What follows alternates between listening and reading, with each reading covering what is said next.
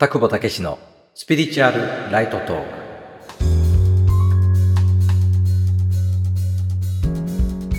田久保武です。心理ど真ん中のスピリチュアル情報を日常に生かすヒントとしてお届けしています。今回はどうしたら幸せになれるかというテーマを2回に分けてお届けするその2として今ここにある完全というお話を私のトークイベント講話からお届けします。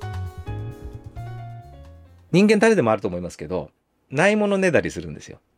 今の自分をさておきあもっとこうだったらいいのになそれこそお金がもっとこれだけ増えたらいいのになもっとこういう環境のもとだったらいいのにな会社がもっとこうだったらいいのになとかね今ないものに対して不満や愚痴を言うみたいなね。ないものねだりってそういう状態ですね。で、私もね、よくね、調子悪い時はないものねだりに陥ります。なんでもっとこうだったらいいのに、どうしてこうなんないのかなとかね。で、そういうふうにやってる自分をまた客観的に見てる自分がいて、こんなんだったら損するぞと思ってね、自分で自分が。で、その時に思ったのが同じ発想だったんですけど、自己啓発的な分野で言うと、心理学的な分野で言うとね、そうじゃなくてあるものを探そうよっていうそういう発想があるわけです。ないものばっかりおるんじゃなくて、あるもの、例えば今あなたはね、ちゃんと雨風しのげる家にも住んでるよねとか、今日もね、ご飯を食べたり、水を飲んだりとか、あるものいっぱいあるじゃん、恵まれてるじゃない。もしくは、その、下を見るっていうね、そういう方法もあるんですよ。自分よりももっと不幸な人とかね、もっと不幸な状況の人を見て、あの人と比べるとあなたはどれだけ恵まれてるのみたいなね、そんな捉え方もあるわけです。これはね、確かに一時的には一瞬安心。確かにそうだよな。こういう人もいるから私はこんな状況に不満を言ってちゃいけないじゃないかっていうね。これは悪いわけじゃないんだけど、やっぱり私から言うとね、不確かなものなんですよね。この何かぐらつく？常に、それこそ自分よりも劣ってる、自分よりも低い、自分よりも大変な状態の人を一生懸命見つけて一時的な安心感を持つみたいなね。でもそういう価値観を持ってる人は今度逆のものを見てしまうとそれでやられてしまうわけです。あの人は私よりももっと恵まれてる。あの人はもっと私よりもね、いい環境で、いい状況で、いい待遇でね、仕事してるとか、そういう風になってしまうわけですね。だから非常にぐらつきやすい。で、私そういう風に思った時に、あ、違うと。あるということ。この有限の有のあるものを、もうすでに得ているもの、あるものを探して自分を立て直すんではなくて、ある、存在の在ですね。あるっていう字ですね。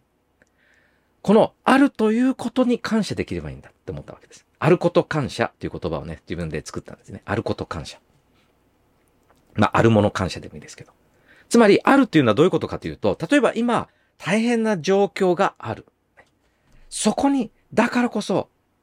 気づけること、そうであるからこそできる経験、そうであるからこそ学べること、そうであるからこそ気づけること、もしくはその瞬間は、これが感謝なんてなんだかよくわからないけど、きっとこのことが私にとって必要だと思える時が必ず来るはずだって言って先に感謝するみたいなね、そんな感じですね。でも、そうじゃない、その逆側であっても、例えばすごく、まあ私たちにとって分かりやすい恵まれた状態であっても、当然感謝する。ありがとうございますと。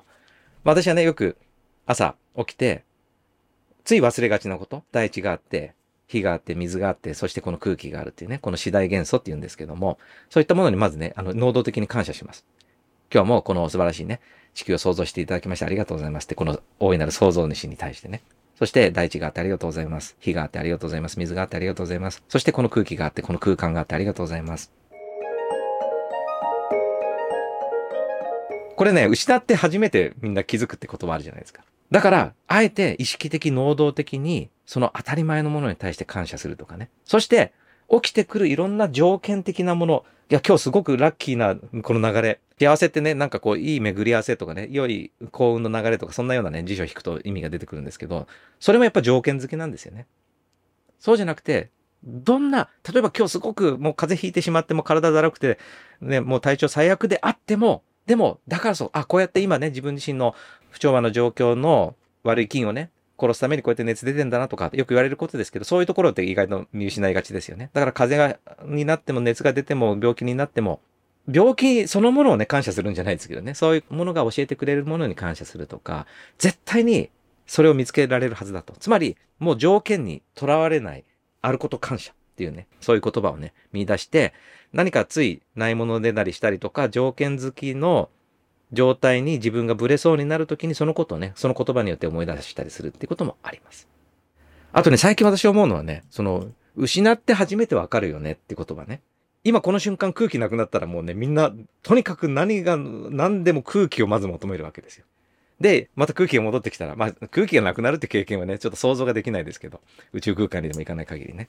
つまり、失って初めて気づくって言いますけどね、私ね、この失って初めて気づくという言葉ほど、リアリティのない言葉ないなっていうのが私の実感なんですね。つまり、本当にそうなるなんてやっぱり思わないんですよ。つまり本当にこの瞬間空気がなくならないと。本当にこの瞬間大地がもうひび割れて大変な状態にならないと。本当にこの瞬間に水がね、供給がストップされないと。なんてありがたかったんだろうって思え、思うんだろうなと。だから、満たされてる時に、失、ね、人間って物事を失って初めてそのありがたさに気づくのよ。なんてフレーズを言ってる段階ではまだ本当に分かってない。本当にそうなんないと分かんないなってこともね、思います。私はね。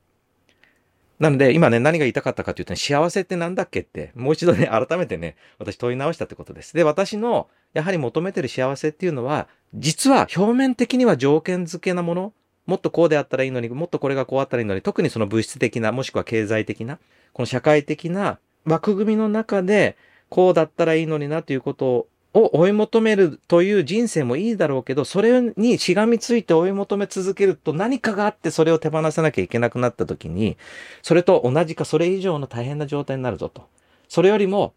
絶対的なもの、どんな状況でも感謝できるものに出会いたいなってね。そういう絶対的な幸せを拓部は求めてるんだな。でもそれって結構大変だなっていうね、気持ちもありますよ、正直ね。だけどまあ、これは幸か不幸かタグボはそれを望んでこの地上に来てるんだっていうこともね、感じてて、まあとにかくね、その一つの、まあ、スポークスマンじゃないですけども、うん、そういうね、よりこの本質的なものをね、こう、魂が求めてる方に、いろいろと参考に、ね、なるような情報提供していきたいなっていうふうにね、感じましたよね。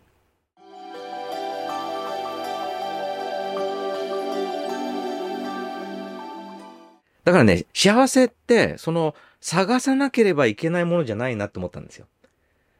探すっていう時点でもうあること感謝から反してるんですよね。いや、もう探さなくてもいいよ。今日が幸せなんだから。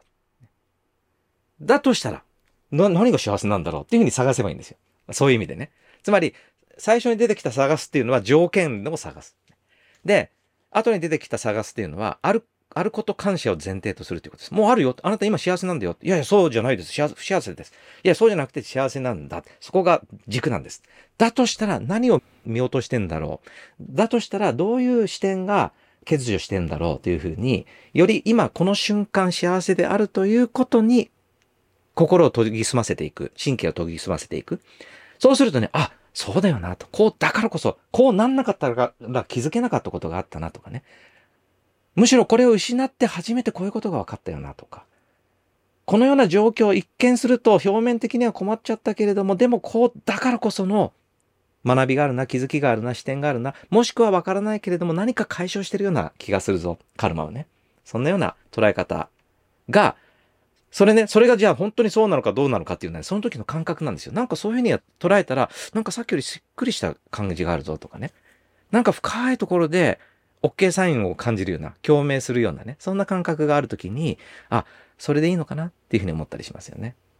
だからね、探さなければ見つからない幸せは条件付けの幸せである。今ここにある完全にどれだけ意識を向けられるかってことは結構ポイントだと思いますよね。私たち不完全なんてものないんですよ。いや、あるよ、タクボさん、不完全ですよ。私、こんなものが足りてません。こういうものがもう欠如してます。っていうのは、全部人間の不完全な視点で見てるから、不完全に見えるだけなんですね。欠如してるように見えてるわけです。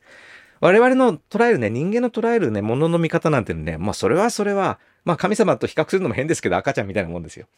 でも、実はその神様の視点は私たちの中にもあるんですね。その一旦忘れてそこから離れて赤ちゃんのような視点になって未熟な視点になってでも未熟な視点からその完全なる視点というものを見出すためのプロセスがその一端を私たちは担わせていただいてるんですね。神様がドーンと、まあ、地球上で言えば80億人のいろんなね未熟な視点というものの表現体を作り出してでも未熟だからこそ一つ一つ実はそれ持っていたんだってところに近づいていくっていうかねそのような一端を担わせていただいてるんだっていうふうに思います。だから私はこういうものは足りてません。今、今までこんなものがあって幸せだったんだけど、今もうこれなくなっちゃって不幸せですって言ったら、実はそれは不完全な視点で見てるからだよっていうふうに受け止め直して、じゃあなぜこれが幸せなのか、なぜこれが完全なのか、なぜこれが完璧なのかっていうふうにね、意識を転換してそれを探していくことも、本当の自分を悟っていく一つのね、大きなポイントになるかなというふうに感じてますよね。幸せとは何かというね、ところが改めて私にね、いろんな気づきをもたらしてもらったのでね、その辺のお話をいたしました。今日のお話は以上です。人生を幸せに生きること、幸せであることは、普遍意識が私たちを通して自覚に至るためにとても大切な要素です。今回のお話が世間や他人の幸せの基準という外的情報に振り回されず心を鎮めて自分の内なる本質普遍意識から真の幸せを見いだすそのヒントになりましたら嬉しく思います。私が運営する CT ピークで主催した精神世界の名著黎明の著者芦原美荘さんの講演会の録音をもとに再現したオンライン講演会は不定期に開催しております。また私の自分探しの旅から見出した霊的真理の理解そして本当の自分普遍意識を悟る方法は無料のメールセミナーで公開しています。ご興味のある方は最新日程詳細を概要欄からチェックしてください。それでは次回の放送をお楽しみに。ありがとうございました。